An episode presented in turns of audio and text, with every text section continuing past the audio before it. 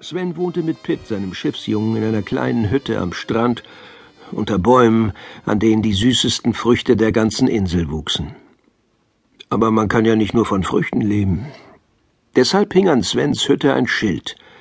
Inseltransporte. Pitt hatte es geschrieben. Der dicke Sven hatte ihm voll Bewunderung dabei zugesehen und gebrummt.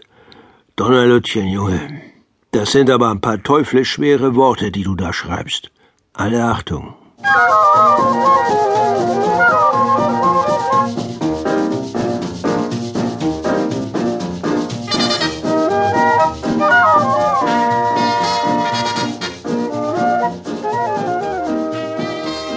Die zwei hatten wirklich genug zu tun.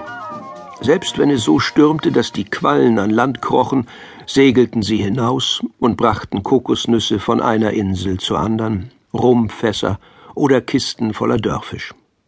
Und abends kehrten sie zufrieden in ihre Hütte zurück und legten sich in ihre Hängematten. Es war ein friedliches Leben. Eines Morgens beschlossen die zwei vor der Arbeit noch einen Spaziergang zu machen. Der dicke Sven schaute aufs Meer hinaus und Pitt suchte im Sand Muscheln.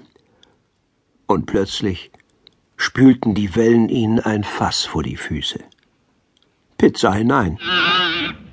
Und ein Schwein grunzte ihn an, kaum größer als ein Hund. Um den speckigen Hals trug es eine goldene Kette, an der ein Totenkopfanhänger baumelte. Bunt Barsch und Buckellachs, sagte der dicke Sven.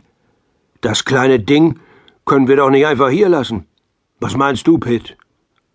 Kommt gar nicht in Frage, antwortete Pitt, hob das kleine Schwein mir nichts, dir nichts aus dem Fass und nahm es mit zu ihrer Hütte.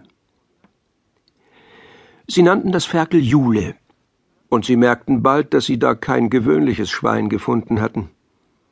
Zwar wälzte Jule sich genauso gern im Schlamm wie andere Schweine, aber am liebsten saß sie am Strand und guckte aufs Meer hinaus.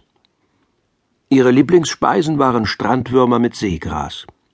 Und wenn Pitt und der dicke Sven zwischen den Inseln herumsegelten, stand Jule vorn am Bug, hielt die Nase in den salzigen Wind und grunzte vor Glück.